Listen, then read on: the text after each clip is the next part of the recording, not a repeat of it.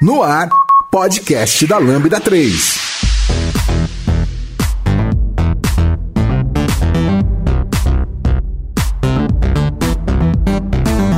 Olá, eu sou a Grazi Bonizzi e esse é o podcast da Lambda 3. Hoje vamos falar sobre fluxo de desenvolvimento com Git. E aqui comigo estão Lázaro, Giovanni. Não esqueça de dar 5 estrelas no nosso iTunes, porque ajuda a colocar o podcast em destaque.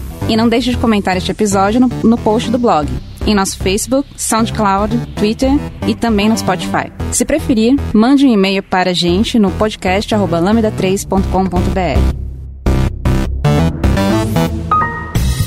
Você está ouvindo mais um podcast colaborativo produzido pela Lambda 3. Nos organizamos de forma democrática para que todos compartilhem conhecimento e boas histórias. Para ouvir no carro ou no caminho para o trabalho, temos muito papo sobre tecnologia, variedades, diversidade e muito mais. Encontre o caminho para novas ideias aqui no podcast da Lambda 3. Saiba mais sobre nossas soluções no site lambda3.com.br.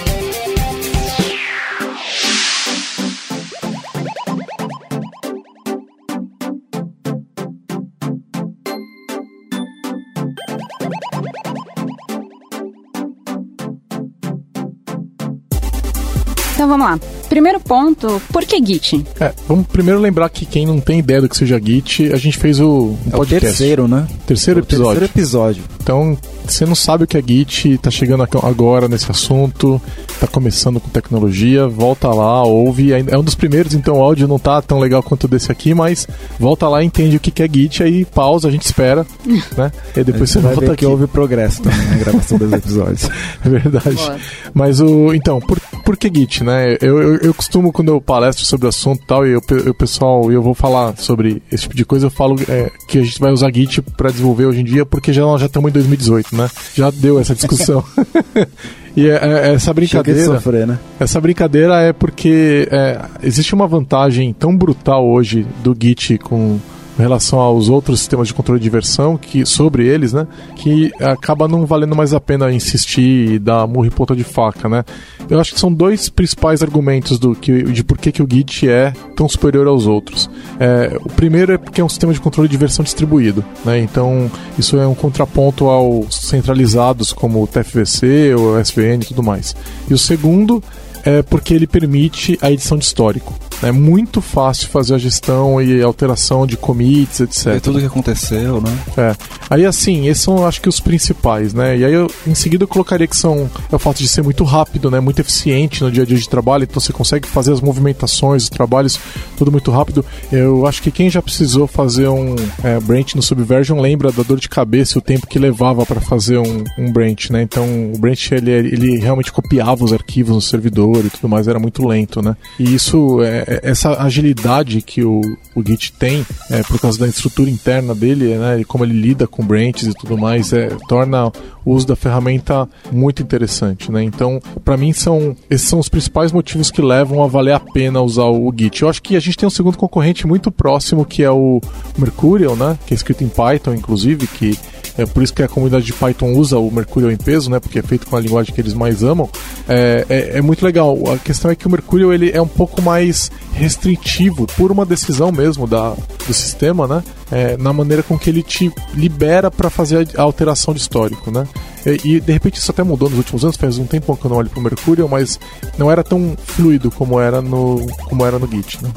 Eu gosto de uma frase que fala que as branches no Git são cheap, são baratas. É, é fácil você fazer uma branch tranquilamente aí, pra você trabalhar de forma isolada. É, é rápido, porque você não precisa baixar todas as branches ou é, você não fica com uma cópia da estrutura completa, né? Você trabalha uma vez em cada. Como que eu posso explicar? Uma branch por vez né? Se você quiser alterar a branch, você vai alterar o mesmo, o mesmo local, o diretório físico que você está trabalhando. Então é bacana.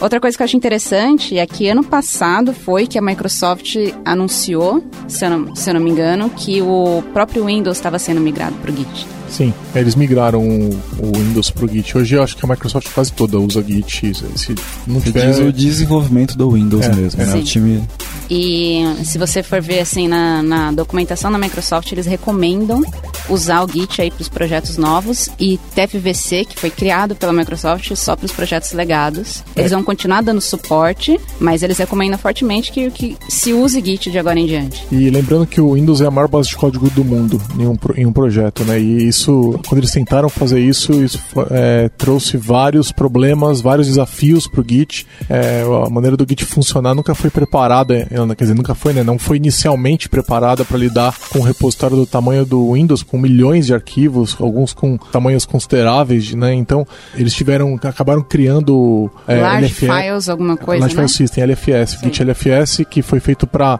ele não baixa o arquivo na sua máquina se você é, não está utilizando ele, não está trabalhando com ele. Então, foi criado um driver para o Windows. Eu acho que já deve ter para outros sistemas operacionais também. Então, é, ele está meio que virtualizando o arquivo de um, no seu file system. É super interessante e é, eles até tem até uns benchmarks publicados depois para quem tiver interesse para dar uma olhada. Tempo de checkout de um branch que antes era minutos e minutos caiu para 30 segundos. O que se fala, putz, isso é demorado. É, mas vamos lembrar que nessa alteração a gente às vezes está andando milhares e milhares de commits, alterando às vezes centenas de milhares de arquivos, né? Numa, num, num checkout de branch. Então, o Git tem que fazer muitas operações, né? É, então, para um repositório desse tamanho, 30 segundos acaba sendo rápido, considerando o que era antes, né? E como e sem, se não tivesse o Large File System. Então, e, e aí isso é outra coisa legal. O Git é extensível a ponto de permitir esse tipo de coisa, né? E hoje é parte de um projeto colaborativo é, global, onde empresas de todos os tipos estão participando dele, né? Então, é, é um projeto incrível mesmo, né? E sempre bom lembrar da cabeça do Linus Torvalds, o cara que criou o Linux, né? Então, é, esse cara foi capaz de criar dois projetos, no mínimo, que impactaram a humanidade de forma impressionante. Tá, bacana. Então, o Git é legal de trabalhar, ele é rápido de fazer branches, ele é, é, incentiva né, a, as pessoas a usarem mais, é, comitarem mais, justamente por ser um sistema distribuído, não centralizado. Nem, não necessariamente tudo que você faz local precisa exatamente assim para o servidor. É, é num, num, centralizado, o commit, ele é um commit no servidor. Ele é imediatamente compartilhado com o seu time, né? Então, não sei vocês, mas eu, enquanto eu não estou muito feliz com o meu código, eu não, não gosto de mostrar para os outros. claro, lógico. Então... Sim eu acho que trabalhar com sistemas centralizados meio que desmotiva você a fazer o commit com frequência. Com certeza. Sem menor... Fora a latência da rede, né? Porque um commit no Git é imediato, praticamente. Enquanto que um commit com é, TFVC vai levar, às vezes, alguns segundos para ele ir e voltar, às vezes até 30, depende, depende do, do tamanho da, da, da, tua latência, né? Então, ou do teu commit também. E aí no, no Git a gente pode. É, a gente pode errar. Quantas vezes, né, Lázaro? Agora a gente tava esses dias, a gente tava quase comitando umas DLL ali. Foi. Aí olhamos lá na hora. Imagina o trabalho se tivesse comitado um negócio desse no TFVC, ia e subido 200 mega pro servidor, o tempo que ia demorar pra gente poder. De... E não tem como arrumar, né? Uma vez que foi pro servidor no TFVC, você não retorna, não tem mais como desfazer aquele commit, né? É, e é muito interessante também porque você, é, pelo menos para mim, é muita questão do fluxo de trabalho mesmo, né? Porque são pequenas coisas que você faz, você faz um commit. Tá tudo local na sua máquina, não necessariamente você subiu aquilo ainda. Então você vai é, mostrando para você mesmo mesmo progresso né, do desenvolvimento daquele código. E isso é, é uma coisa que é muito característica né, do, do, processo de desenvolvimento com Git. Né? Com, outras, uh, com, com outros controles de versões, uh, você tende a finalizar tudo e aí comitar aquilo lá. Né? O commit é então, é muito sério, né? Ele, é, é. ele tem muito significado. Eu, eu é, muito, é muito barato, é o que a Grazi falou. É muito barato fazer um commit, é, as coisas são muito baratas no Git, né? Então acaba uh, facilitando muito o seu fluxo de desenvolvimento. Você tem um histórico, se você quiser voltar, você consegue, você consegue ver o diferencial dos últimos commits, enfim. São várias coisas que inclusive a gente quer, quer explorar aqui, né? É, eu, no meu dia a dia, com TDD, é assim, eu escrevo teste, eu comito. Eu faço teste passar, eu comito. Eu eu comito. E às vezes eu comito mais de uma vez enquanto estou escrevendo o teste, porque eu quero marcar aquilo, sabe? E aí, às vezes, eu estou trabalhando num branch meu, que como a Graça falou, é barato, então eu criei um branch para mim, aí eu estou empurrando isso pro servidor, porque eu sempre tenho a paranoia de que minha máquina vai queimar. Sim. Git push quem nunca sempre, já né? passou né? por isso?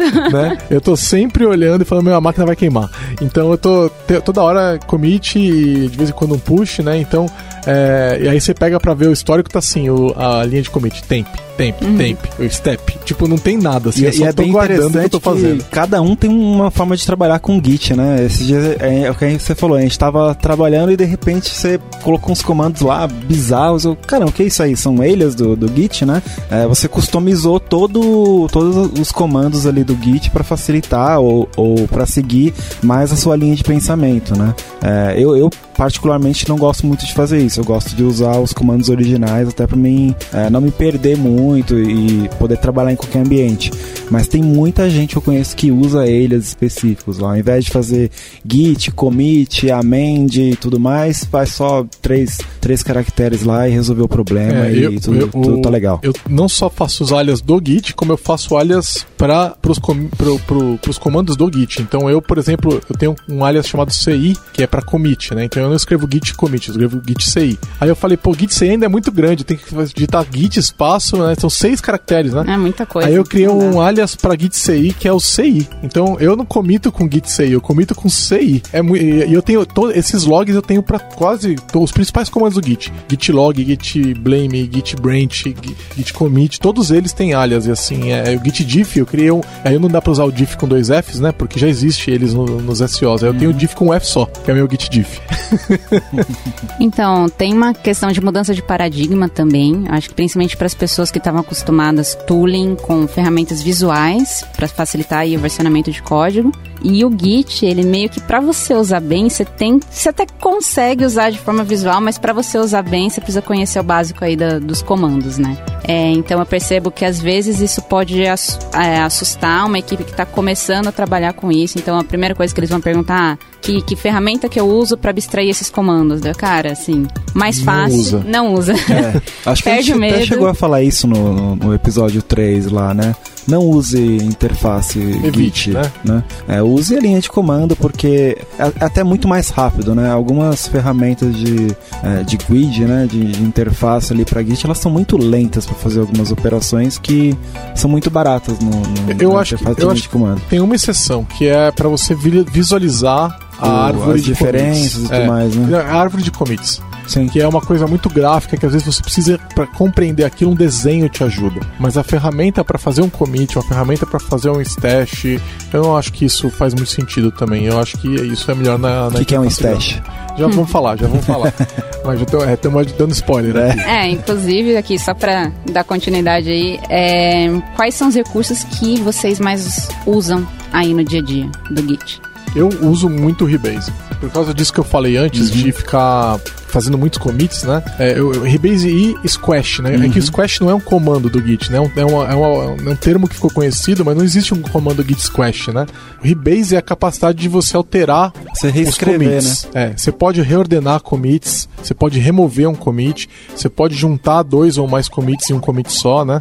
E aí é, é eu, eu, eu, eu, uso muito. Então, quando você junta vários commits, é como é, é, se chama de squash. É, geralmente num processo de pull request, por exemplo exemplo, né? É muito comum. É muito comum. A galera faz vários commits, por exemplo, para resolver um, uma issue, por exemplo. Mas na hora de mandar o PR, ao invés de mandar com 20 commits, faz um squash de tudo isso, transforma num commit só, com um agregado, com todos os detalhes do que foi feito e manda, né? Exato. E aí o, o comando para isso é o git rebase. Então eu diria que eu tô sempre com o git rebase, fazendo squash ou a, corrigindo coisas, né? E já removendo commits quando às vezes você coloca, é muito comum assim, ah, vou comentar esse teste. Aí você comenta esse teste, comita só aquele comentário do teste e depois você remove aquele commit. Então aí ele descomenta o teste, né? Então é, isso é super prático, né? Fazer desse jeito as coisas. Falando assim, isso pode assustar. Para quem é muito tá com uma empresa assim que tem muito apego por processos, auditorias, esse tipo de coisa, você falar que você pode alterar o histórico do, do versionador é uma,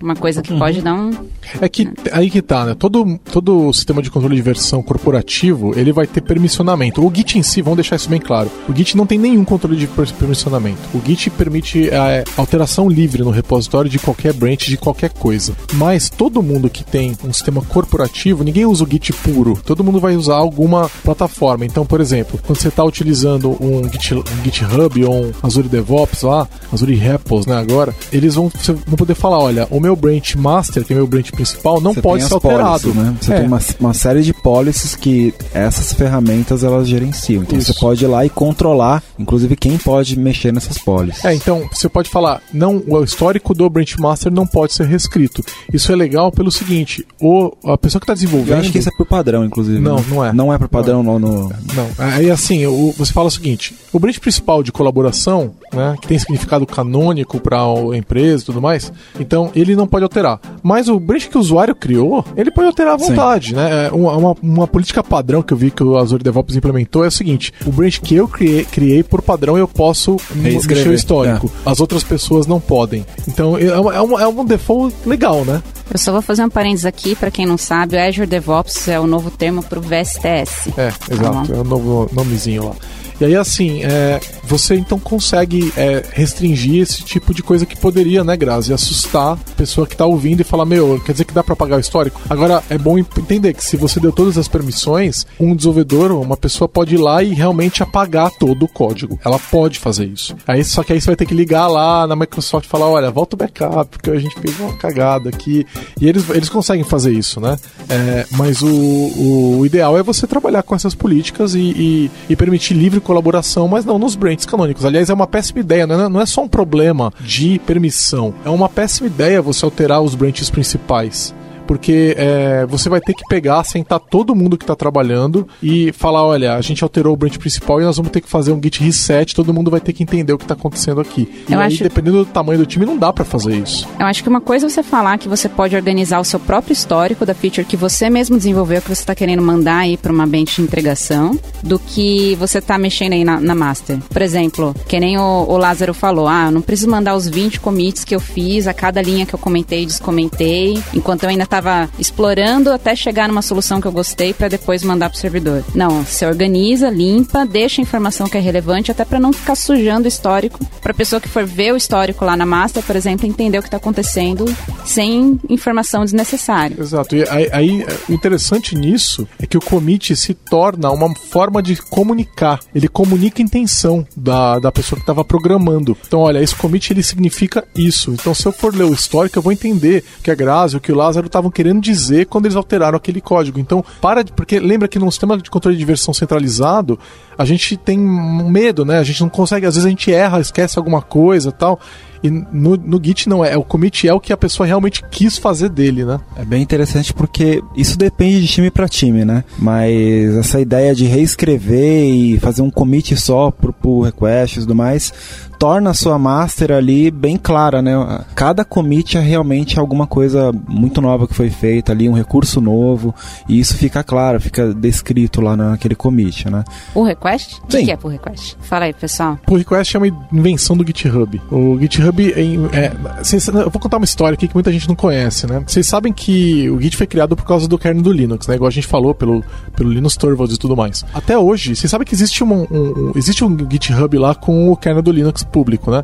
Só que aquilo lá não é o repositório principal do, do, do, do kernel. né? O, o repositório tá em outro lugar. O que acontece é o seguinte, lá atrás não existia GitHub. E o que o pessoal fazia é, eles mandavam, depois que foi criado o Git e começaram a usar, eles mandavam e-mail com os Era tudo e-mail, Era né? tudo e-mail.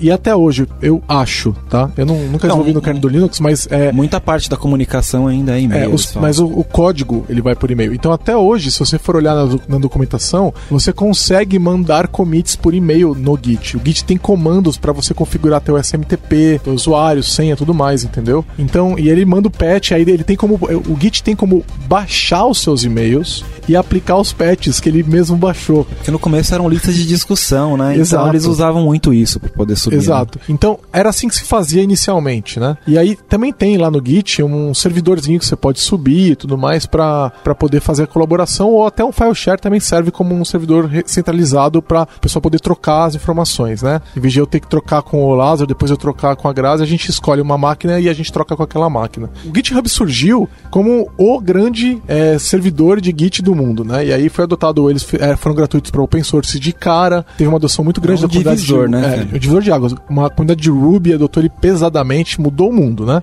Legal. E eles inventaram o pull request. Pull request não, não é um conceito do Git. O pull request é um conceito é, que o GitHub inventou, né? Que é um pedido de integração, né? Um pedido de, de puxar o código. Né? Uhum. Então, eu fiz uma alteração, eu peço pro Lázaro puxar a minha alteração pro repositório dele. Então, eu forquei o repositório dele. Forquei é, eu copiei ele É, você- pro, pra você- minha conta, né? É, você trouxe todo aquele repositório para uma conta sua. Pra minha conta. E aí você fez o que você quis com aquilo. E aí eu pedi pra você integrar. E É essa forma request. de pedir é o pull request, né? Exato. Você fala, ó, pega do meu repositório da branch, por exemplo, é, nova feature, né? E integra na, na sua master. É uma solicitação que você faz. Aí você põe o título, vai mostrar quais são os commits que estão associados, de preferência um só, né?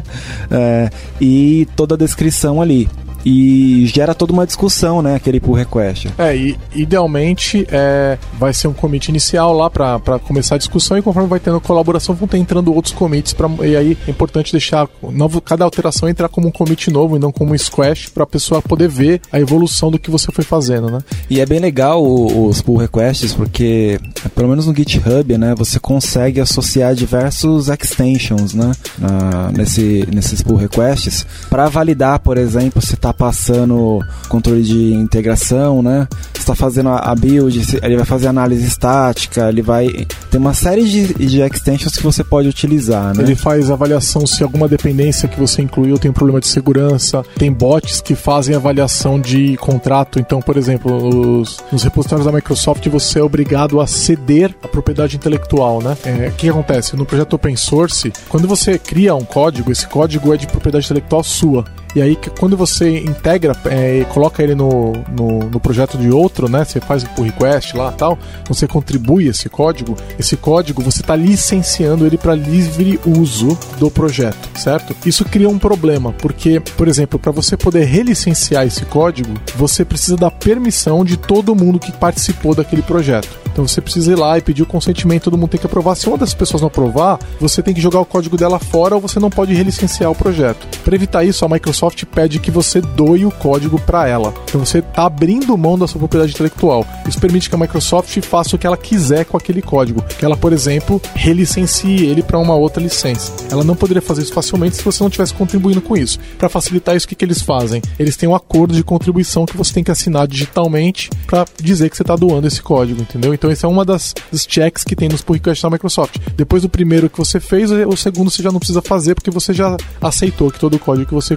contribuir está na- você está doando a propriedade intelectual para a Microsoft, entendeu? É uma maneira bem interessante de lidar com é, o, o problema de propriedade intelectual num projeto open source. Tem um, uma extension bem legal também de análise de cobertura de código, por exemplo, que acho que muitos projetos open source usam e, e basicamente garante que você não está deixando o, o projeto com menos cobertura de código do que Ele ele tinha anteriormente. Então, se ele tinha 90%, ele tem que ter 90% ou 91%, né? ou, ou acima de nove- de 90%.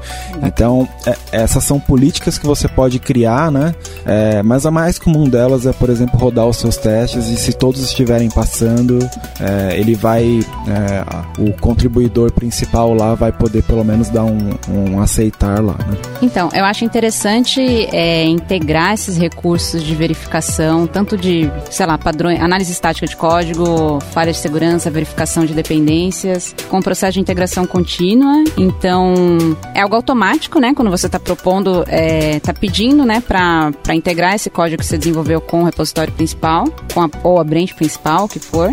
É, mas a parte que eu mais gosto, que assim é mais é, única do pull request, é a questão da colaboração, que vocês tinham comentado antes. Então, não é só a parte automática, que é importante pra caramba, mas também a parte de colaboração de de um humano, né? Uma pessoa olhar pro código, poder dar feedback. Normalmente, as plataformas de, de versionamento, o GitHub, o Azure DevOps, ou o que for, vão fornecer alguns recursos aí para facilitar a colaboração, tipo um fórum em que é, os envolvidos no projeto vão poder trocar mensagens, selecionar trechos de código, fazer comentários em cima deles, fazer sugestão, até ficar uma coisa bacana para ser integrado. Então, não só a parte de integrar validações automatizadas, mas também promover a, a, o hábito de code review. Eu acho isso bem bacana. E o GitHub lançou uma, uma funcionalidade nova aí na última semana, no último mês, que é muito legal. Então, o, mantenedor do projeto pode sugerir alteração do código. E aí você vai lá e fala assim: olha, esse código aqui, você vai lá e comenta, faz uma review e fala: ó, esse código aqui está fazendo uma validação incorreta de booleano, você pôs, você pôs uma exclamação a mais. Aí você pode ir lá e você, como mantenedor que está revisando o request, remove aquela exclamação e fala: eu sugiro que você faça isso. E aí o próprio, é, a pessoa que abriu o pull request, ela com um clique, ela, ela já faz um commit. E aí ela, ela aceitando a tua sugestão, ela integra aquele código e aí você já pode aceitar o pull request. Ficou muito mais fácil colaborar online com, com, essa, com essas coisas. O GitHub voltou a andar, né? Depois que a Microsoft fez o acordo de compra e concretizou agora a compra, né? Eles estavam andando meio devagar, né? E Tinha agora... até uma carta aberta, é. né? De, da galera reclamando que muitas das solicitações, né? A gente coloca aí no, no, nos comentários, mas era uma discussão longa que o pessoal teve de, de muitas uh, issues abertas no GitHub, muita solicitação de melhoria que não, não, ninguém dava atenção no time do GitHub. É, e hoje eles estão andando, rápido com, isso, criaram, com essas coisas. Criaram um projeto chamado Refined GitHub, né? Que é uma, extensão para o Chrome, para o Firefox que você instala e ele começa a aplicar, né? aplicar essas sugestões que o GitHub nunca fez. Né? E agora com a compra da Microsoft a gente espera que essas coisas comecem a sair. Ela, na verdade elas já começaram a sair, né? Então é e aí conforme elas vão aparecendo o pessoal do Refined GitHub vai tirando elas da extensão. Mas é, são pequenas melhoriazinhas assim que, que são muito boas, né? E aí é, é, vale a pena dar uma olhada no projeto.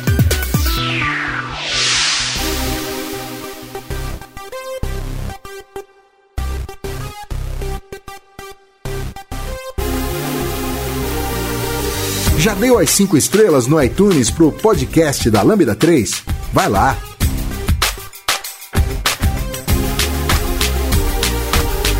A gente está falando bastante aí de, de open source, de GitHub, colaboração. Então vamos estender um pouquinho. O que, que vocês consideram como boas práticas de colaboração em projetos open source com Git? É, uma a gente já falou, né? Então, o primeiro vai abrir o pull request, você faz um, um squash. Né? Então manda um commit com o que você quer. Né?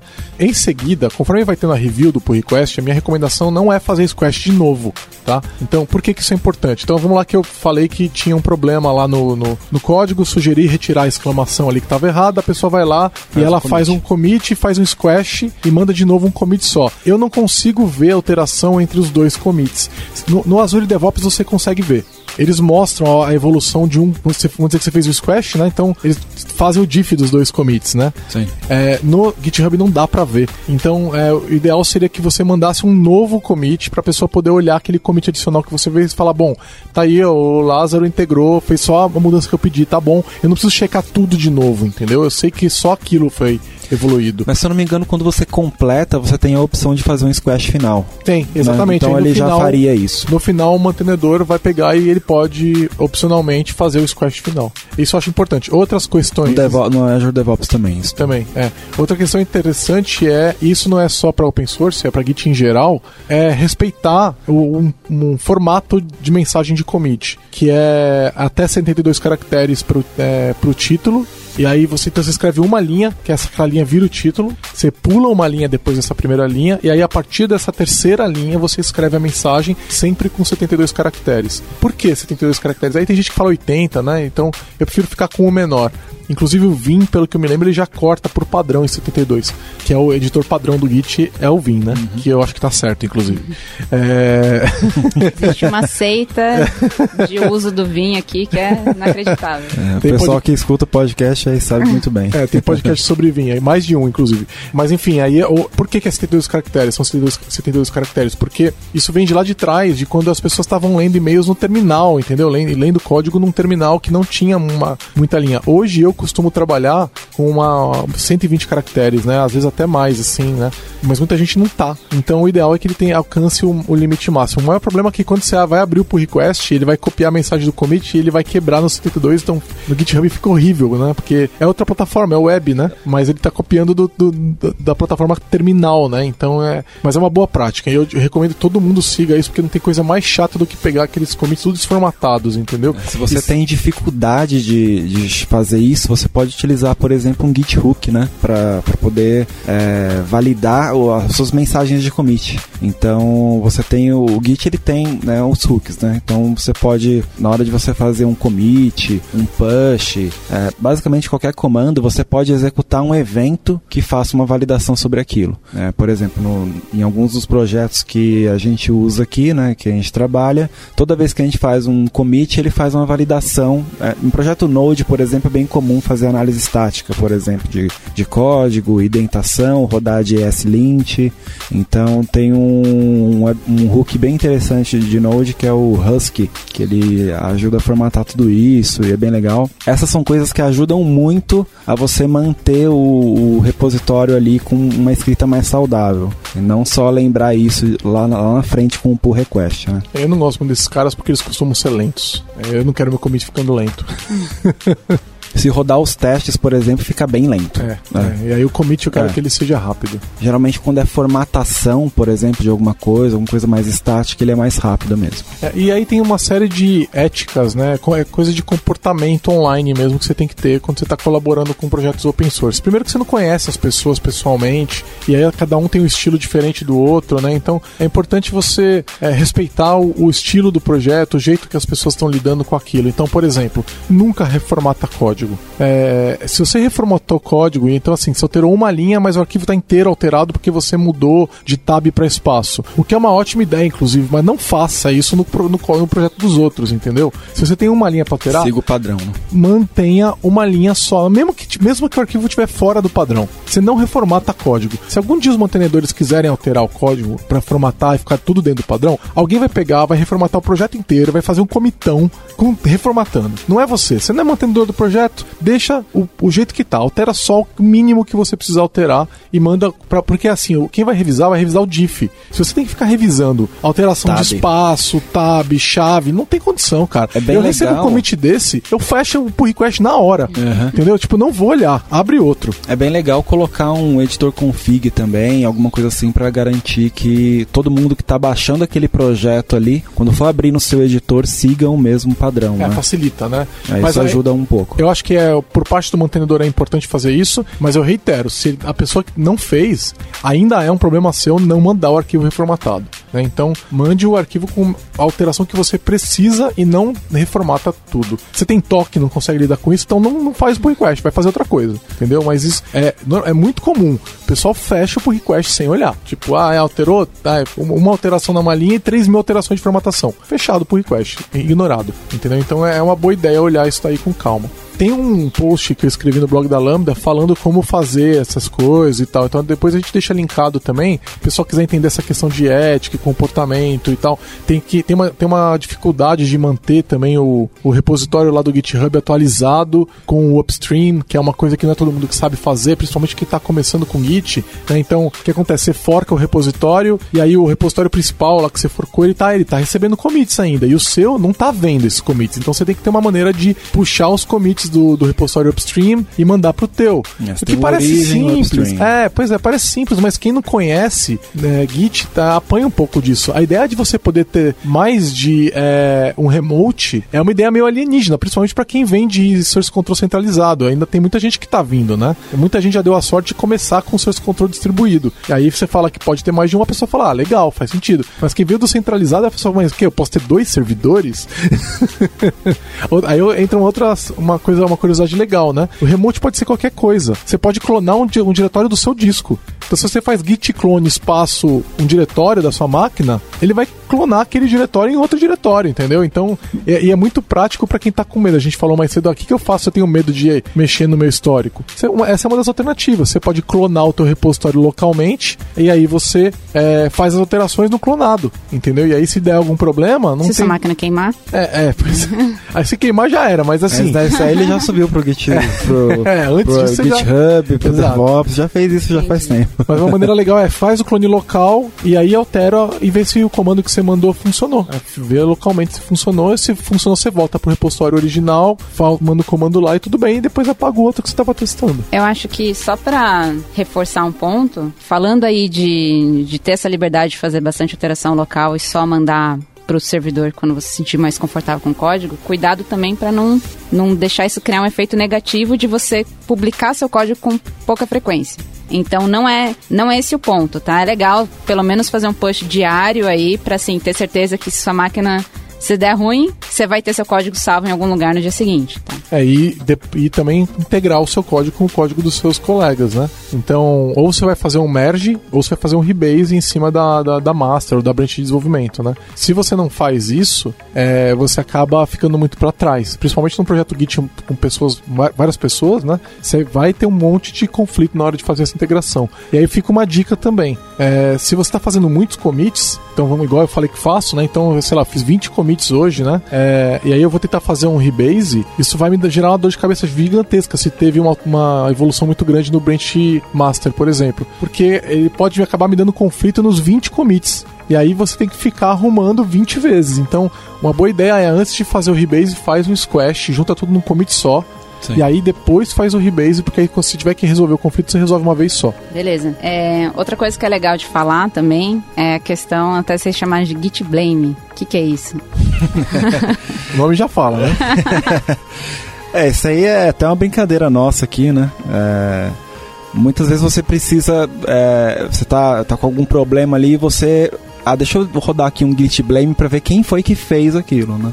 É, ele basicamente mostra ali o autor daquele commit. e- É, então, linha não linha. é Linha linha. não é um mais. comando chamado Git Blame. Não, é tá? sim.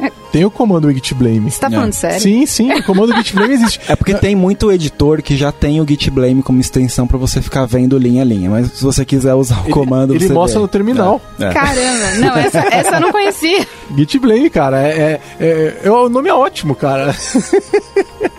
Mas É ele faz foi. isso. Ele mostra quem alterou aquela linha. né? E ele mostra, inclusive, o ID do commit que alterou aquela linha. E a- o GitHub ele vai um pouco mais além, porque o que, que acontece? Né? Ele vai. Tem o blame lá também no- nos arquivos, né? E ele mostra o blame do- daquele estado lá, da, da- da última versão, do head lá que você tá olhando. Mas ele permite que você volte. é, tipo, vamos dizer que assim, alteração na linha 15, quem a última que fez foi o Lázaro. Aí eu posso ver, e antes dessa? Aí o próprio GitHub volta, ele volta para aquele commit e fala: Ah, antes dessa foi a Grazi. Então você consegue ver aquela, a evolução daquela linha de código ao longo do tempo, entendeu? Isso é o GitHub que faz. É, Muito isso, é- legal. isso é bem legal para quando você, na verdade, precisa conversar com pessoas que é, é, mexeram naqueles arquivos, entendeu? Então é, é basicamente para isso. Então você vai querer é, conversar com as pessoas, falar, entender por que, que houve aquelas alterações e tudo mais. É uma forma simples de ver ou de culpar as pessoas.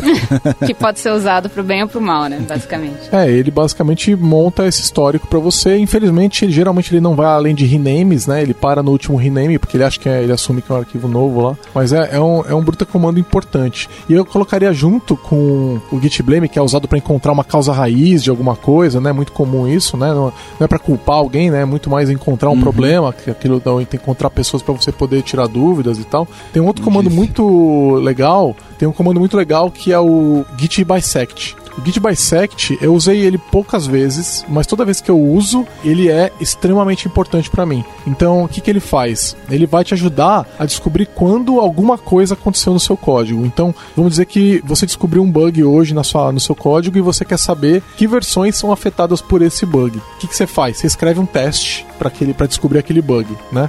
Então, e aí, eu não vou entrar em detalhes de o que, que é o bug, como é que esse teste roda e tal, mas pensa que é um script que está fora do seu repositório e que retorna zero se está tudo bem e maior que zero se é, tem algum problema. Então o exit code desse script é diferente. É, aí você fala assim, ó, você vai para o ponto onde o problema você sabe que está acontecendo e você é, e fala assim, ó, esse aqui é onde tá, tá ruim. Aí você volta para um ponto no seu código que você sabe que não tem o bug. E você fala, ó, isso aqui tá bom. Aí você fala, aí você fala para ele, agora acha e roda esse script. E o próprio Git Bisect vai sozinho procurando, ele, ele faz o checkout, ele vai cortando no meio, né, os commits. Então, em log de N, ele vai achar onde tá o... Mas o... ele vai iterando sobre cada commit não, até em achar? Não, ele, ele, vai cortando no meio. Então, vamos dizer que você falou que entre o bom e o ruim tem 100 commits. Uhum. É, ele vai pegar no 50, ele vai fazer o checkout do commit 50 e vai rodar o teu script e vai ver se lá tem o problema. Se tiver, ele sabe que aconteceu antes. Ah, sim, sim. Se não tiver, ele Já sabe descarta que. e vai pro próximo bloco. É, exatamente, corta no é, meio tipo de novo. um sortezinho ali. É tipo, Vai. é, exatamente. Então em log de N ele resolve, ele, ele acha o problema. No final ele vai falar, ó, o, o, o erro foi, o bug foi introduzido nesse commit aqui. Ele te dá o ID do commit e deixa check, sort, um checkout naquele commit. Se você não quiser fazer o script, você não precisa, o script é opcional. Você pode fazer o teste na mão. Aí ele vai, basicamente você fala pra ele, ó, esse aqui que você me deu é ruim. Aí ele fala, ah, legal, então vou, vou te dar outro. Aí ele, ele faz outro checkout e fala, vê aí. Aí você roda seus testes manualmente, vai falar, ó, agora esse aqui é bom. Ele, ah, legal. Então ele vai te levando e você vai manualmente testando, entendeu? Você pode fazer de forma automatizada ou de forma manual. Esse comando já me salvou várias vezes, né? De tipo assim, é, é, olha, o problema aconteceu aqui e foi, esse commit foi feito por causa disso. Cara, isso é muito É, poderoso. eu nunca utilizei. Geralmente eu pego com os diffs mesmo, né? Mas aí Então- que aí o diff você sabe o que você tá procurando. Sim. No eu sei que é você não naquela área. É. É, Bisect é exatamente. tipo, o comportamento da aplicação tá errado. E às vezes você não sabe exatamente o que tá afetando aquele Você comportamento. poderia rodar, por exemplo, um teste unitário ali pra. Sim, você pode rodar o que você quiser. Entendeu? Interessante. É, é um, é um script. E o próprio Blame também já me ajudou em caso de cliente que falava assim: olha, a gente pega, assumiu um projeto para fazer sustentação é, da evolução do projeto, e o projeto tinha vários problemas de qualidade, né? E aí a gente, quando terminou lá de fazer aquilo lá, o cliente chamou a gente e falou: olha, vocês fizeram um código horroroso aqui. A gente, só um minuto, que código que é? Me mostra. Ah, é tal arquivo, olha só essa, esse, esse método. A gente pegou, o Git Blame mostrou que quem tinha feito era quem estava trabalhando antes da gente no projeto. A gente falou: olha, não foi a gente que fez, tá aqui o seu código, tá aqui o nome da pessoa, você pode ir lá ver. Essa pessoa trabalha para outra empresa, não trabalha pra gente. E aí o cliente falou: putz, desculpa, tá certo, né? Então é muito legal você poder ter essa rastreabilidade que o Git te dá, né?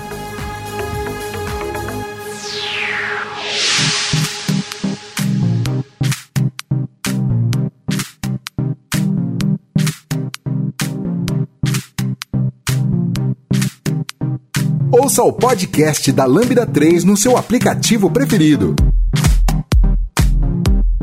Bom, gente, acho que com toda essa discussão a gente acabou conhecendo já os, alguns recursos interessantes, desde os mais básicos para alguns menos conhecidos, por exemplo, Git Blame. Qual foi esse último que você falou? Git? Bisect. Bisect. É, agora, avançando um pouco, qual que é a forma que vocês mais gostam de trabalhar em equipe com o Git, em questão de estratégia de branches? Então, eu gosto de botar. Assim, não é todo mundo concorda comigo. Isso é muito questão pessoal, né? Então aí a gente cada um. Filosofia. É coisa cada um de trabalho, fala- né? É, cada um fala o que prefere.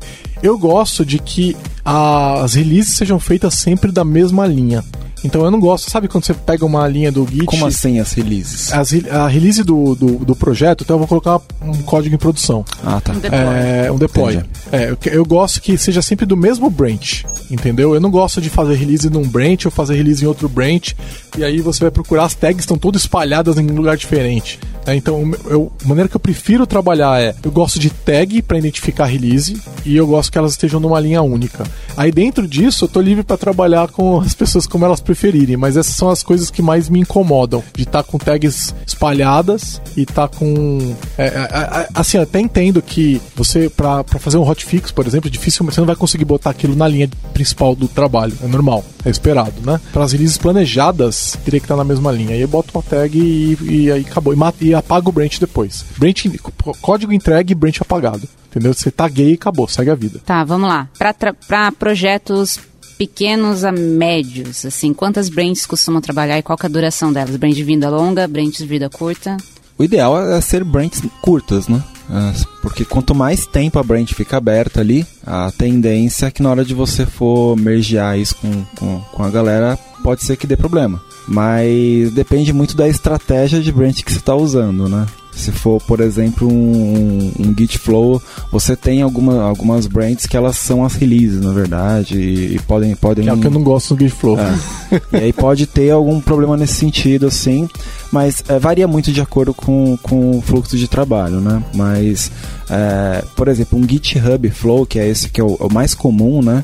É você abre uma branch é, que, é, que representa uma feature ou um hotfix, por exemplo, você a, a, trabalha naquilo, é, de preferência não muito tempo, né? E faz o pull request para a sua branch principal, seja ela a develop ou a master. Eu, eu prefiro que seja na master, inclusive, para ter sempre o, o, o código master. master na master está produção, é. é deployável. Então, se foi para master, tá ok. Então você cria toda uma, uma política interna no, no time para forçar que aquele é, pull request ele é, é autossuficiente para você rodar ele em produção. É, é, o problema acho que essa é a estratégia mais comum, né? O problema com isso é manter a, a, feature. Às vezes você não tá pronto para fazer a release da feature, né? Você tem que às vezes considerar feature toggles e às vezes isso gera um problema. Uhum. E você Mas pode eu... tomar um no-go indo para produção. Sim. Sim. Daí aí, se você já mergiu com a produção, o que você faz? É claro, assim, você tem como reverter. Mas eu acho interessante a discussão de qual que é o momento que você mergia com, com a branch master. É antes ou depois de fazer o deploy?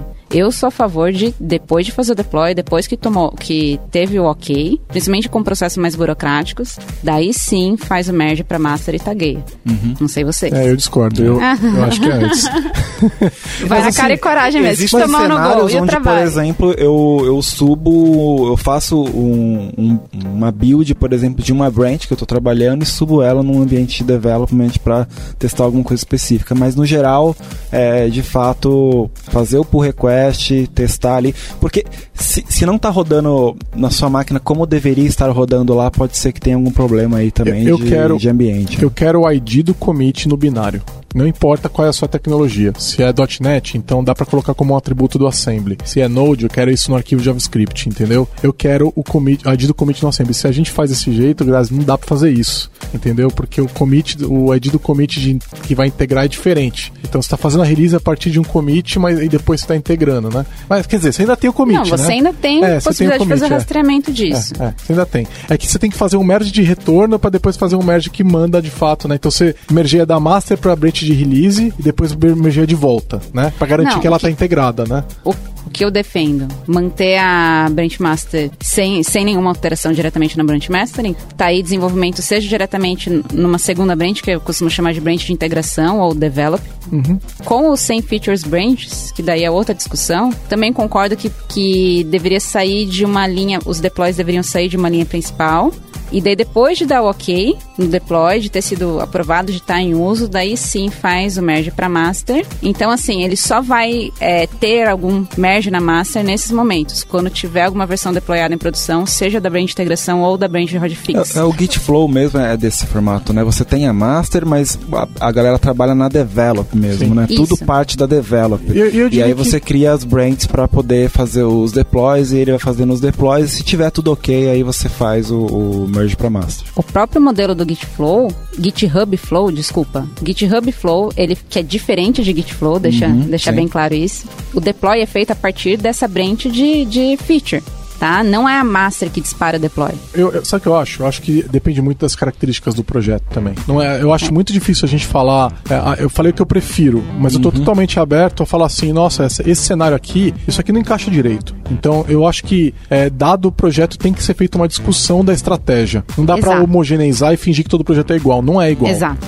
É um projeto de uma lib, por exemplo, que tem que trabalhar com versão, uma API, coisas desse tipo, vão ter estratégias diferentes. Né? Exato. Eu concordo muito, até porque já vi, já vivenciei assim times que estavam começando a, tra a trabalhar antes de entender exatamente a natureza do negócio, a natureza do, do modelo de desenvolvimento, eles já estavam se preocupando com a estratégia de brands. E acho que é o contrário. Primeiro que você entende qual que vai ser a frequência que você vai fazer os deploys, qual que vai ser o modelo de, de deploy, se vai ser é, deploy contínuo ou assim é, esperar um conjunto de funcionalidades periódicas aí para serem liberadas, é, o número de pessoas envolvidas, como que elas trabalham, se vão se trabalhar mais de uma release ao mesmo tempo, eu acho que é fundamental, porque assim, falando agora de Git Flow, que parece muito bonito na teoria, mas é extremamente complexo, eu acho, para aplicar mesmo. Mas tem cenários que eu acho que ele é adequado. Por exemplo, se tem mais de uma release sendo trabalhada ao mesmo tempo, precisando ser refinada e corrigida, estabilizada antes de mandar para prod. API, por exemplo, tem versão 1, versão 2, versão 3, né? Sim. É, então. Git Flow não funciona. Uhum. Daí não, não vai. O Git Flow para release, para mais de uma release ao mesmo tempo, eu acho adequado. Não, mas não funciona. Ele não tem. Ele tem um branch de release. Não, consegue ter mais de um, um branch de release. Bom, enfim. Aí, a, aí o pessoal checa ali a, tá. as características. Eu, sinceramente, eu vou falar, eu, eu, confesso que sempre que eu vou entrar no projeto, ah, nós vamos usar tal flow, beleza, eu vou parar e vou ler de novo, porque eu sempre esqueço. Não, e aí, assim, assim ele, é na, de trabalho, ele é complexo. Acordo de trabalho, tamo junto. Eu, eu, eu, sei que o pessoal gosta muito da linha de comando lá do Git Flow, ah, eu vou escrever Tem interface lá. visual é, também. É, então, é, o, o, problema também é que o Git Flow não funciona com pull request, né? Isso. É, então isso é, eu, eu, adoro trabalhar com pull request, mesmo em projeto fechado, projeto que a gente tá fazendo para cliente. Eu acho o pull request um bruto instrumento de code review, sabe? Git Flow não, é, não, não, não permite, né? Então você vai ter que adaptar, você vai ter que ter um Git Flow adaptado. O que eu acho é que entre estratégias complexas e simples, você tem, sempre deveria tentar a mais simples. Concordo. Então, assim, vai para uma estratégia mais complexa, cheia de, de, de etapas aí de integração, cara, só quando realmente você não tiver alternativa. Por exemplo, eu tô aqui comparando é, alguns, alguns tutoriais, alguns desenhos sobre o que é o Git Flow, o GitHub Flow e outros. E, cara, o Git Flow ele é simples de explicar, simples de ver, é, é, é, é intuitivo né? pra caramba. Então, assim, precisa mais que isso? Tá bom, se precisar, tudo bem, dá uma olhada, mas é, a estratégia de Brains ela tá aí para ajudar o time, não para atrapalhar o time e, e, começar a criar burocracia. É, no, no Gitflow, como você tem várias releases ali, né, com versões diferentes de API, por exemplo, que você está trabalhando, é, é bem interessante também, é, trabalhando com Git, por exemplo, imagina que você resolveu um bug na versão 2 da sua API. Ele surgiu na versão 2 e progrediu para a versão 3. É, é, bem interessante porque você pode, por exemplo, ir para a branch da release do, do terceiro e fazer um cherry pick daquele, daquele commit, né? O que é um cherry pick? É você pegar o commit, um commit específico e puxar ele para sua branch atual. Diff dele, né?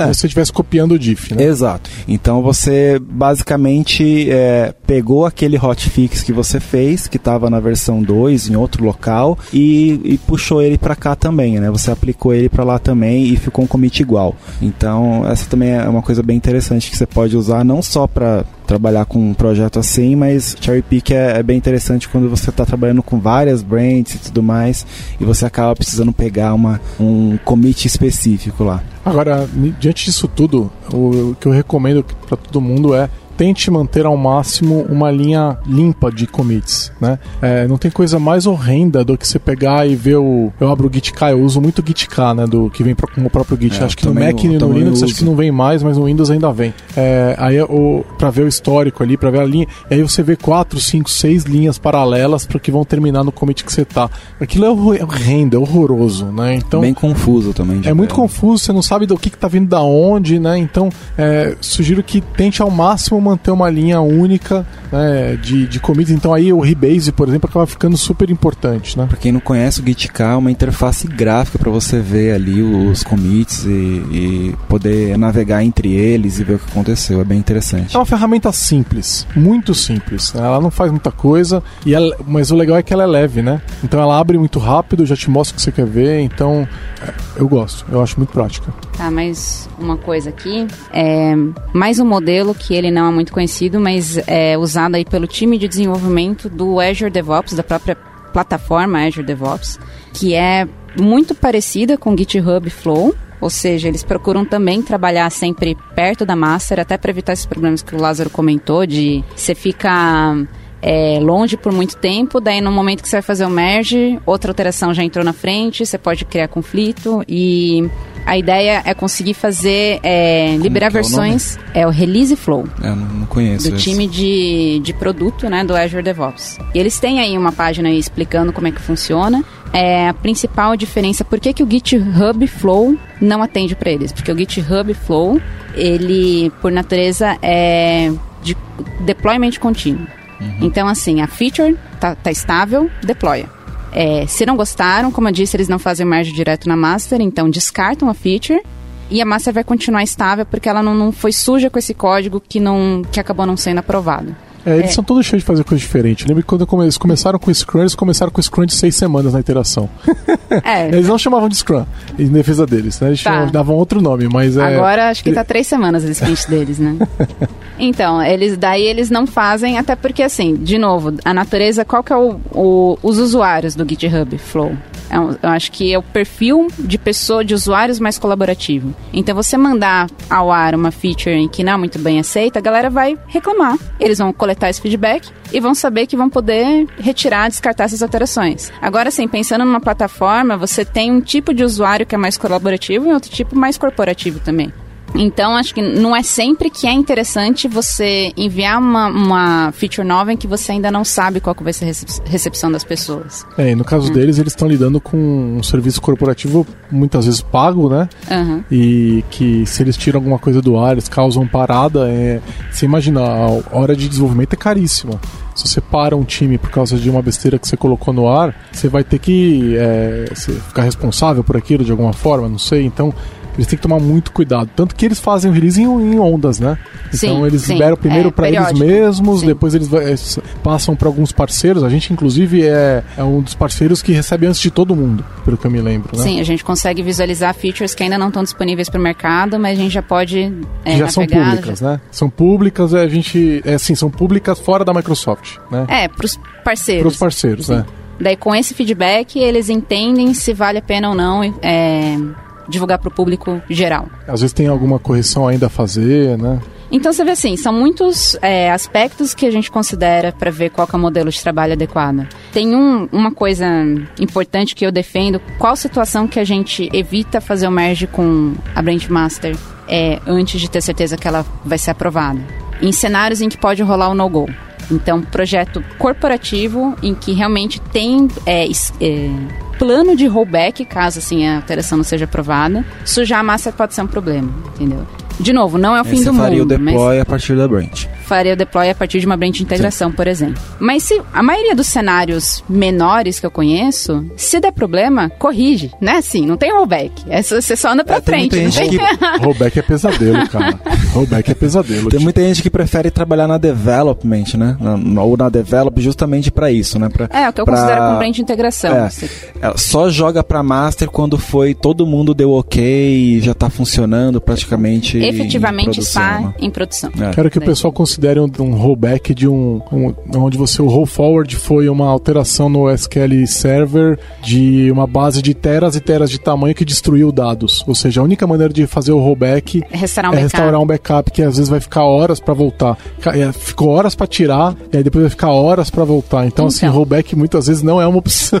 Estratégia de rollback é uma coisa bem complicada, principalmente com sistemas integrados. Então, é, envolve dado, envolve sistema de terceiros, enfim, é, é uma história complexa e tem muita gente que defende que rollback não devia existir, mas é, existe essa possibilidade para muitas empresas, a realidade. Né? Então tem sim plano de gol, plano no gol. E para atender essas realidades, eu acho que é, é interessante adaptar a estratégia. É, uma, uma prática que o pessoal usa para isso é não destruir dados, né? Por exemplo, eu tenho lá uma, uma coluna no banco chamado nome. E aí eu quero distribuir é, nome completo, eu quero distribuir para nome e sobrenome, por exemplo. Deixa eu, lá. Então, aí eu crio o nome e sobrenome, faço a distribuição e não apago o nome é, completo. Deixa lá. Sim. Então isso acaba permitindo que eu possa fazer rollback sem uhum. medo. Sim. Então, aí quando eu tiver que fazer o rollback, eu só dropo as duas colunas novas e manter a outra continua lá, né? Então, isso acaba sendo uma opção é, interessante. Isso pra... é uma questão também de governança, né? Para você Sim. poder manter a questão de história, que você, se você quiser, depois um dia você pode subir uma release mais antiga e testar alguma coisa.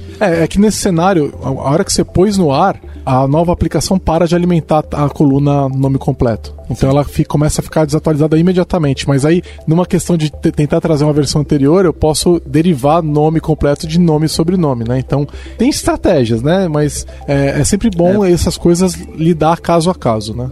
Para reforçar também, a gente está aqui falando sobre fazer deploys a partir de uma única linha, seja de uma branch diretamente feature ou da branch master, por exemplo.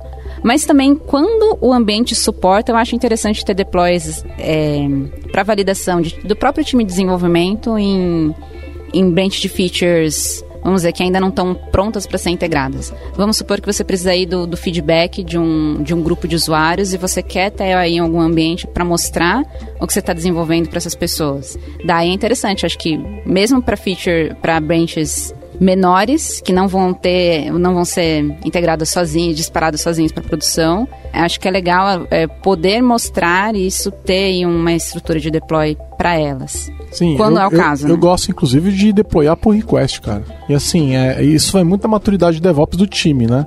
Mas é, não é incomum aqui a gente tá com. Ó, abre o pull request, já faz o deploy do pull request num ambiente separado e com base em padrão. Então, por exemplo, no, vou deployar o PR, o, site, o nome do site vai ser PR139 minha aplicação.azurewebsites.com, entendeu? Ou deploya num Kubernetes da vida com container super fácil. Então, e hoje em dia, com a tecnologia é. que a gente tem na mão, é muito, isso é fácil é, de fazer. Falando em nuvem, isso é muito fácil. Muito Agora fácil. ter que pedir para o pessoal de infraestrutura alocar esquece. recurso num servidor, criar É, uma de- aplicação. 2018, né, gente? Dependendo do projeto, você de fato consegue pegar ali o resource group lá do Azure, scriptar ele, né? E. e- Criar uma estrutura temporária, só Isso, para aquela é, aí validação o seu pull request vai criar esse ambiente, subir os dados, rodar as migrations, é, fazer o seed e disponibilizar um ambiente para você poder visualizar. Então, dependendo do, do tipo de projeto, isso faz muito sentido para você poder fazer com que um time inteiro avalie um pull request E- no cenário específico. E outra coisa, mesmo que você não esteja no Azure ou na nuvem de alguma forma, você pode fazer isso, entendeu? Então, assim, ah, a gente roda a aplicação on-premise porque é uma, uma determinação da empresa, tudo bem.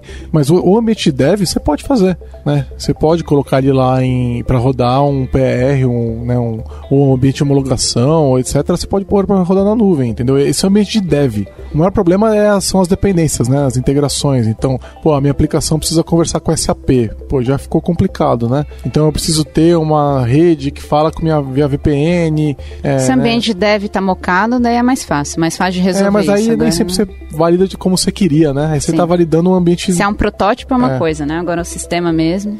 Então depende um pouco do, do que, que a empresa vai permitir que você faça. Se for uma estrutura muito restritiva, que ainda não, não tá na nuvem, que não, não usa containers, daí isso pode ser mais complicado gerar ambientes para testes específicos. Mas se for possível, eu acho super, super relevante também. Outra discussão que eu ainda vejo acontecendo é a questão do que, que se promove, é o código ou o artefato. Vocês querem falar um pouquinho disso? Eu acho que é um artefato, mas com rastreabilidade. Código não, não se promove, né? Código, primeira build, primeira build que foi feita gerou um artefato e, e o artefato vai ser promovido. Só para deixar claro para todo mundo do que, que eu tô falando, é, por exemplo, vamos supor que você tem três ambientes, no mínimo, aí de, de etapas de validação, que é desenvolvimento, homologação, produção. Vamos supor que você acha que é uma boa ideia criar uma branch para desenvolvimento, daí depois que você deploy e valida em desenvolvimento, você faz o merge para branch de homologação, que você vai fazer as validações, e daí quando tiver ok, você faz o merge para produção e vai disparar outro deploy. Isso assim, é, ainda tem empresas que fazem isso, mas é, o que você está validando no caso são artefatos diferentes. O que é o artefato? É a saída da, do processo de integração, do processo de compilação do seu código. Esse artefato, se você validou em um ambiente um artefato e gerou um, um, outro processo de build, ele vai ter gerado outro artefato. Então, aquele ok que você deu no ambiente passado não é o que você está testando no ambiente atual. Então, é meio problemático isso. Isso é muito comum para código de front-end. Código que o pessoal ainda não sabe lidar com. Tem técnica para resolver isso já, mas é mais comum ainda hoje. É comum no back-end também, mas é mais comum no front-end ainda. É porque você tem questão de variável de ambiente, coisas desse tipo, né, que acabam só na release ali que você vai definir, né? Exato. Então isso pode ser um ponto onde você tem um outro problema aí que só vai aparecer num ambiente específico e, É, e e isso qual- é realmente meio crítico. Então, dado esse release de front-end, com qual API esse código vai falar? É. E essa pergunta acaba fazendo com que o pessoal transpile, compile, gere códigos diferentes para cada ambiente. Mas tem como resolver, né? Tem, tem, tem estratégia para resolver isso. Isso acontece também, eu concordo com o que a Graça falou. Muita gente ainda faz isso. Mas eu acho que assim, gera-se um artefato e o, o, artefato que você gerou no primeiro momento é o artefato que vai ser promovido entre ambientes e é ele que vai ser validado, homologado e vai para produção no final. Tanto que, por isso, esse é um dos motivos que eu defendo bastante a, a ideia de você só fazer o merge para produção na última etapa.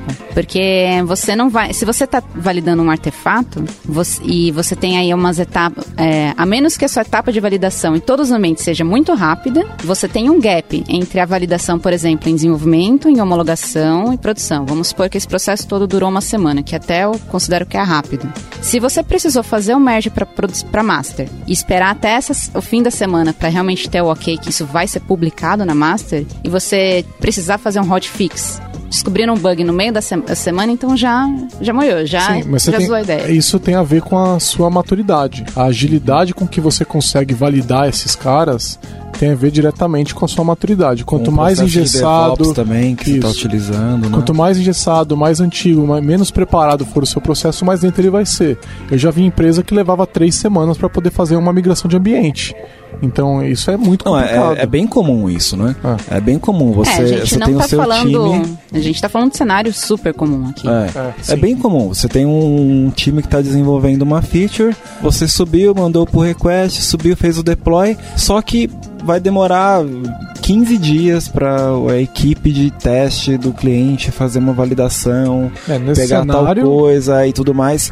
Beleza, você tá, se foi para master e você já subiu uma outra release, começa Ferrou. a bagunçar tudo, é, cara. É a graça, é a bagunçar é, tudo. Aí eu concordo 100%. É. Lembra que a gente falou que depende do cenário, né? Uhum. Nesse cenário não tem o que fazer, você não pode colocar na branch principal. É, você tem que trabalhar com uma develop, com alguma coisa assim específica, uma branch trabalhar com Git Flow. É. é. isso você vai ter que analisar uh, com base também no, no tipo de cliente. Mas, tipo de mas isso, ó, olha o preço, como, olha como isso fica é muito caro. caro. É muito é caro. Muito caro, é absurdo. Porque, olha só, eu tô no meio de um processo que leva semanas para eu conseguir ir pra produção. Feedback é muito de, lento. Muito lento. E de repente, no meio do processo, vamos dizer que eu tô lá na segunda semana validando, aparece um bug crítico e entra um hotfix na frente. Agora eu preciso começar a validação que eu já tô há duas semanas fazendo do zero, entendeu? Porque eu preciso reintegrar aquele, aquela correção precisa ser reintegrada no, na minha release que eu tava fazendo. Então aquilo lá vai levar, ele vai zerar o processo, eu tenho que começar tudo de novo. Então às vezes eu vou ter que ficar mais duas, três semanas validando, cara. E isso custa dinheiro, são pessoas olhando o código, pessoal de negócios olhando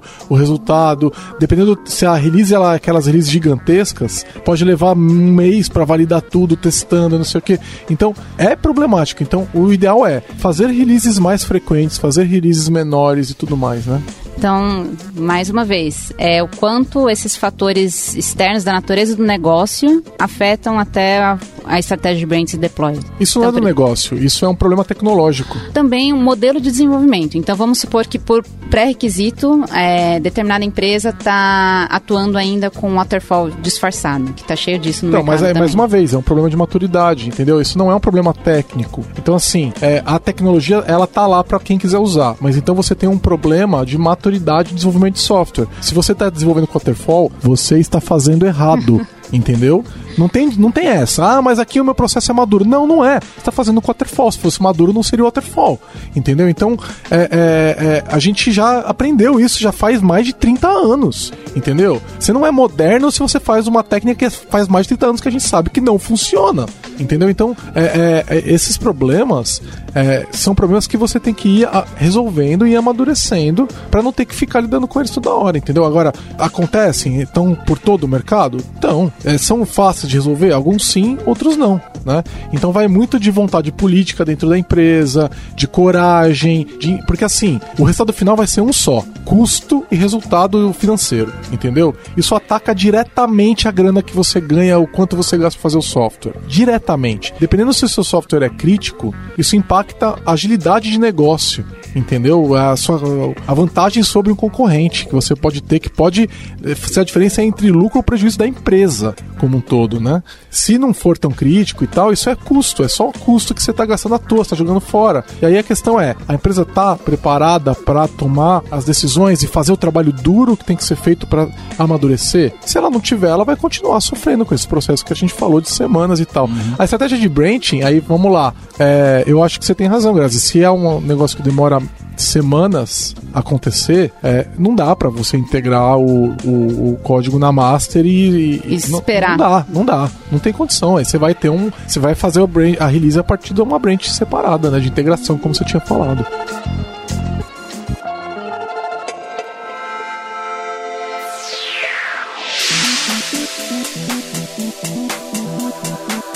Entre em contato pelo site lambda3.com.br.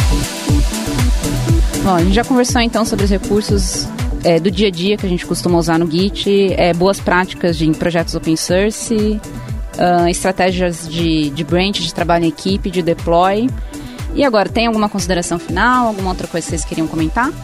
É, um, eu tenho uma, um, um sal, bote salva-vidas aqui, se alguém fizer alguma grande cagada. É, tipo, apaguei minha branch aqui sem querer. Eu perdi meu código, não sei onde ele foi parar na minha máquina e tal. Tem um comando chamado git reflog. É, esse comando ele vai te mostrar tudo o que você fez na sua máquina, tá? Ele não, não é uma é da sua máquina, do seu repositório da sua máquina. Não serve para o que os outros fizeram na máquina deles ou no servidor e tal. Mas você consegue, ah, de repente apaguei uma branch ou é, fiz um squash que não ficou bom quero voltar como é que estava antes. Então você consegue te mostra os commits que você tava, todas as mudanças de commits mesmo que você que você tenha apagado a sua branch mesmo, uhum. de fato ali ele vai manter um, um, histórico ali. Exato. Então, se você descobre o commit, você consegue fazer um git reset menos menos hard e ir para aquele commit, né? Então, isso acaba salvando a sua vida depois, né? E já salvou a minha. É, cada commit, cada cada branch ali tem um ID que você pode associar, né? Um GUID que ele gera, então você consegue ir até ele, né? Fazer um checkout para ele ou resetar até ele. É, não é um GUID, é um chá. É um chá? É um chá. E agora eles estão indo inclusive para chá 256, era um chá 1. Uhum. Então isso acaba salvando vida. Outro, outro cara muito legal que é o Git Work Tree que é muito útil. Então, normalmente o que acontece? Você está com o Git num diretório só, né? Então, você clonou lá o repositório e ele está no diretório projeto, por exemplo. Aí você tá no meio de uma ficha que você quer trabalhar lá tal, e alguém fala, ô Giovanni, arruma aí aquele probleminha na branch tal, você consegue me dar uma força tal, né? E aí você fala, putz, eu tô no meio do negócio, né, cara? Pensa que é um projeto de Node que só para fazer um npm install vai levar 5 minutos, eu não quero perder esse tempo, né? que a, a outra branch está com outros pacotes, né? O Git Work Tree permite que você crie um outro diretório na sua máquina que aponta para o mesmo repositório .git daquele original. E aí você pega, faz o Git Tree para outro diretório, faz o CD para outro diretório, trabalha nele livremente, faz eh, push, pull, tudo que você commit, tudo que você quiser fazer. Quando você terminou, o teu colega falou, oh, ficou bom tal, você pode sair e remover esse diretório e é como se nada tivesse acontecido. Então é uma maneira de você ter dois, o mesmo repositório ter dois diretórios. Esse é um comando recente, então se alguém for tentar e não aparecer, você tem que atualizar o Git. Porque tem um ano mais ou menos que existe esse comando. E outra coisa é sempre manter o Git atualizado, porque de vez em quando aparece problema de segurança. Sim. e ele está cada vez mais rápido. Então é, vale a pena manter também para ganhar um pouco de desempenho ali. Tá, é, então para finalizar, para o pessoal que está começando agora, que está começando a usar Git, é, se fosse para a gente resumir algumas dicas aí para quem, é, os primeiros comandos, prime dicas iniciais aí para o pessoal se acostumar. Eu, eu acho assim, não, o ideal é você evitar evitar usar interface gráfica, né? Evitar. Agora perde medo é, da linha de comando. Exato. É, é, até essa coisa simples, cria um arquivo, aí cria um, faz um checkout para uma branch nova, edita esse arquivo, depois volta para a branch principal, analisa essa diferença. É, executa, por exemplo, um reflog para você ver o que, que ele fez ali. Se você, por exemplo, deletar uma branch, deletar um arquivo, tentar pegar esses comandos principais e, e olhar um pouco da documentação deles, porque eles têm muitas opções, né? São, são, poucos comandos principais. São poucos comandos principais. O fluxo de, de desenvolvimento mesmo com o Git, é, Git commit, push, é, é, o checkout, é o push, já era. Então não tem muito o que você vai fazer não. Então com isso daí já é o suficiente para você trabalhar com um fluxo de desenvolvimento bem é. legal. E no pior cenário de pânico copia, é, abre o, a janela e copia e cola o diretório inteiro do projeto.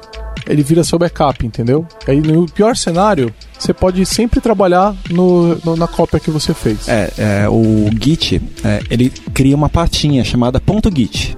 Então, quando você dá o git init, né, que é o primeiro comando que você vai é, executar para transformar, um para criar um repositório a partir daquela pasta ali, você vai ver que ele criou uma pasta oculta chamada .git. E dentro dessa .git tem tudo que, que ele utiliza de arquivo ali para ter todo o histórico. Tem né? o banco Todo- de dados do Git. É, exatamente. Então, se você copia a pasta inteira, você, quando abrir lá no, no seu terminal, você vai ver que tem, tem uma branch lá. Então ele tudo vai ter copiado o repositório também. Não só o teu código, não só teus arquivos. Ele vai ter copiado o repositório, todo o banco de dados dele vai copiado junto. Então é uma maneira de você é, não se perder. Outra, é, eu diria assim, gasta um pouquinho de tempo só para entender o básico ali. Entende o que que é a área de staging, né? Porque é o, ou index, né? Que é a mesma coisa. Porque não é um conceito difícil, mas muita gente às vezes se perde. É. É, e, e eu acho que no começo você pode de vez em quando usar ferramentas para entender o que está acontecendo, principalmente para ver a árvore, entender o que está no staging, o que, que não. Usa muito o Git status e leia o Git status inteiro, porque ele tem informações às vezes que são importantes. Você está no meio de um rebase de um cherry pick e tal, ele te dá informações. E outra coisa bastante importante, você vai ter que entender o básico de Vim. Porque a hora que você esquecer de colocar a mensagem de commit, vai abrir o Vim. e quando abrir o Vim, você não vai saber o que você faz. né? Então, eu tava acompanhando uma pessoa que tava começando e ela, ela fez lá git commit enter.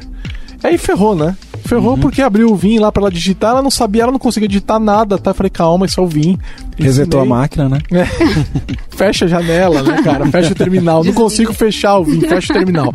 Né, Então, é, falei, ó, então você tem que entender o básico. Então, que, como é que eu vou inserir a mensagem, como é que eu vou sair do Vim, isso é importante. Isso é, é questão de 10 minutos também. Porque isso vai acontecer várias vezes, entendeu? Você vai esquecer de colocar a mensagem de commit e aí vai acabar abrindo o Vim. Então você tem que saber o que que você tá fazendo. Não dá pra você ficar morrendo toda hora que acontece isso, entendeu? É, e, de- e depois também fica natural. Vai abrir o vinho, você vai colocar a mensagem, vai dar o dois pontinhos X lá e exclamação e sai. E dá pra trocar, tá? É. Dá- se você colocar uma variável de ambiente chamada editor, Isso, É. você consegue trocar qual que é o seu É, editor padrão, exatamente. Code, por exemplo. Enfim, é, uma dica legal é, é não coloque arquivos que estão gerados pelo projeto ali, por exemplo, binários, arquivos Documentação de de, build. projeto, né? É, coisas que o seu processo de build iria gerar, por exemplo, para estar versionado no código, né? Para estar versionado no, no, no seu controle de versão. É, isso aumenta muito a velocidade com que você faz download, com que você sobe as coisas, evita diversos tipos de problema, né? Porque é bem comum quem está começando realmente subir tudo Comita e aí, quando módulos. você faz um, por exemplo, tá trabalhando com .NET, você faz um, um .NET build lá, ele gera novas DLLs e aí você sobe isso, começa a dar problema com, com outra Conflito. pessoa e começa a ficar lento. Pra quem não sabe, a gente consegue controlar isso com git ignore. É um Exatamente. arquivinho, a gente fala quais são as exceções que não devem ser versionadas. Vão estar lá na sua pasta local, mas quando você comentar não vão, não vão pro servidor. Tem um projeto no GitHub chamado Gitignore, que você pode inclusive instalar a ferramenta via NPM chamada Gitignore. e aí você e faz ele assim. tem lá a biblioteca de várias é, linguagens. Você né? escreve Gitignore espaço Visual Studio, por exemplo. Ele já gera o Gitignore todo para Visual. Studio ou Node.js, ele Tá. vai gerar lá para você. Então é super prático é, usar essa ferramentinha aí também. Tá, quanto à estratégia de brands, é, começa simples, é, entende um pouco como, como que a sua equipe trabalha, qual que é o modelo de desenvolvimento para tomar essa decisão, ao invés de tentar aplicar uma estratégia que está na moda no mercado. Primeiro entende como, como que é o modelo de desenvolvimento interno, para depois escolher qual que é a estratégia mais adequada. Eu tenho também umas outras dicas. é, se você está no Linux, é, é importante você. é, o Git tem autocomplete por padrão ali, então ele traz na caixa, não é difícil implementar. Se está usando um Bash It, que é uma extensão do Bash lá para você é, customizar o terminal, é, ele já tem autocomplete do Git é, disponível, é muito fácil habilitar também. Se está no Windows tá- ou está com PowerShell, que agora tem PowerShell no Linux também, para os mais malucos, é, tem uma extensão chamada PostGit, que é muito legal e permite que você já é, mostre é, a, a- Qual branch que qual a você branch tá. você tá na linha de comando e tal, e também tem autocomplete. É, pra estar no terminal você tem que estar com um terminal que tá mostrando ali é, qual branch que você tá e, e com essas, é, essas ferramentas pra te ajudar a ter o autocomplete, porque senão fica realmente mais complicado, mais Sim. chatinho trabalhar. Quem quiser ver isso daí, é, no- eu- a gente deixa o link. Eu tenho meus arquivos de PowerShell e de é, Bash compartilhados para o pessoal poder dar uma olhada. E também tenho meus alias que eu uso no, no Git. Então aí o pessoal consegue entender mais ou menos como é que eu faço isso. Entendeu? Fica, fica uma dica ali. É, para tentar de repente ganhar um pouco mais de produtividade na linha de comando. É muito mais fácil quando você vai git espaço c tab e ele vai te mostrar as opções que vêm de commit ou ou qualquer outra que tenha É começa com C infinitamente mais rápido. É muito mais rápido. E no Linux é muito rápido. Uhum. No PowerShell ele é um pouquinho mais lento. Né? Dá o tab, conta até um e aparece. Né? É isso aí, a gente vai colocar os links aí desses, desses conceitos que a gente comentou, Release Flow, GitHub Flow, Git Flow, é, tudo que for utilitário que a gente achar interessante aí de compartilhar. É isso aí. E é isso aí, galera. É aí, quem tiver alguma dúvida, comenta lá no post do blog, a gente conversa. Eu fiz uma palestra aí recentemente lá no Agile Brasil sobre agilidade com Git. De repente eu faço ela de novo aí pro pessoal, faço uma online pro pessoal poder acompanhar aí várias dessas dicas. Eu mostro lá o Bisect acontecendo ao vivo, lá um exemplo de Bisect, é bem legal. Isso aí, gente. Obrigada. Fala. Valeu! Tchau, tchau. Você ouviu mais um episódio do podcast da Lambda 3. Indique para seus amigos esse podcast. Temos também um feed só com assuntos diversos e outro que mistura assuntos diversos e tecnologia. Toda sexta-feira, sempre com o pessoal animado da Lambda 3. Se você tem um podcast e quer gravar num estúdio legal, nosso espaço está aberto para você. É um estúdio isolado acusticamente, com uma mesa de gravação e microfones profissionais para até cinco pessoas. Tudo de graça. A ideia é estimular o podcast no Brasil. Pode ser sobre qualquer assunto. Fale com a gente pelo e-mail podcast@lambda3.com.br.